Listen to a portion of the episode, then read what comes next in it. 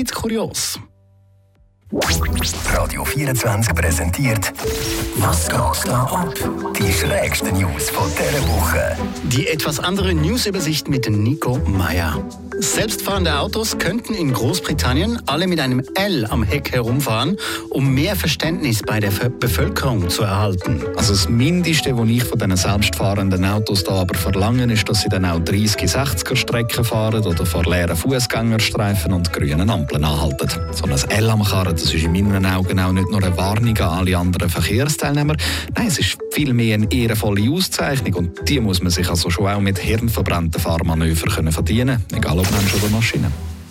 Ein Ehepaar lebt konstant auf Kreuzfahrtschiffen, weil es günstiger sei, als eine Wohnung zu mieten. Mein Problem, das ich ja hätte beim Leben auf einem Kreuzfahrtschiff, ist, dass ich auf einem Kreuzfahrtschiff würde leben. Die bringen mich keine 10 Rost drauf.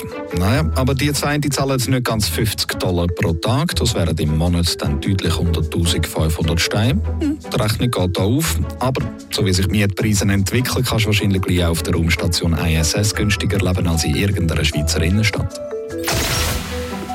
Ein katholisches Internat in den USA hat zum Muttertag künstliche Rosen verkauft, deren Blüten zusammengeknüllte Spitzentangas waren. Und dann heißt es immer wieder, die katholische Kirche sei nicht progressiv. Aber ja, das hast du dann halt davon, wenn du den billigsten Rosenanbieter auf dem Markt nimmst. Gut, den Sexismusvorwurf, den müssen sie sich halt vielleicht gleich noch gefallen lassen. Ausser sie schenken dann am Vatertag auch Rosen mit so lustigen Elefantentangas mit Rüssel dran. Wer weiß. Was geht da ab?